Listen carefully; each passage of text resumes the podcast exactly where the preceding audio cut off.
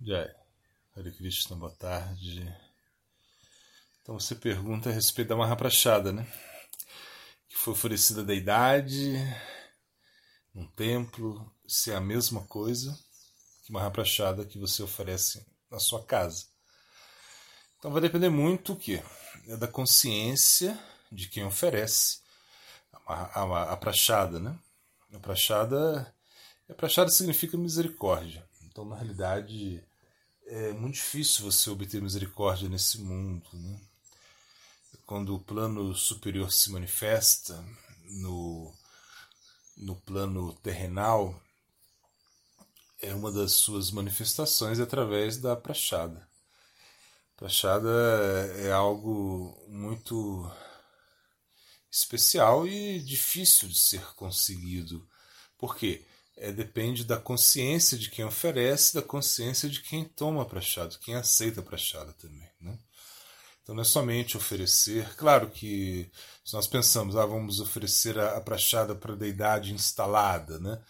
Então depende, né? É, com que consciência você ofereceu essa, esse, esse boga né, para que ele se torne prachada que mesmo que seja uma deidade instalada, não quer dizer que ela aceite o seu a sua oferenda.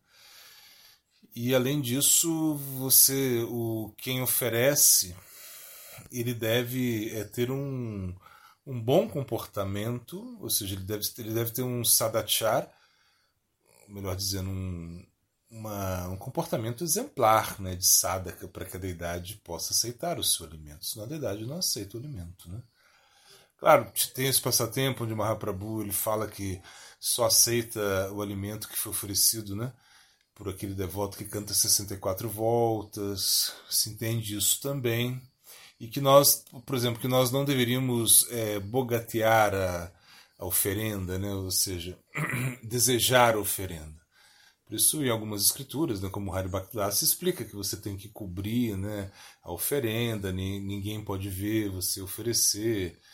É toda uma ritualística para quê? Para que isso possa ser aceito por Krishna. E quando Krishna, ele diz, né? Patram pushpam falantanyanjume bhakti prayachatita hambakiti paritanashtami prayatat namaha.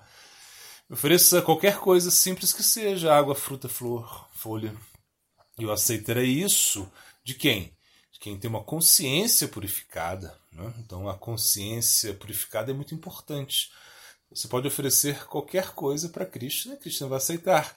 Se você tem a consciência sua purificada, isso significa é, é, que tanto no templo como na casa, Krishna pode aceitar, depende da sua consciência. Se a sua consciência está purificada, Krishna vai aceitar a sua oferenda. Agora, primeiro.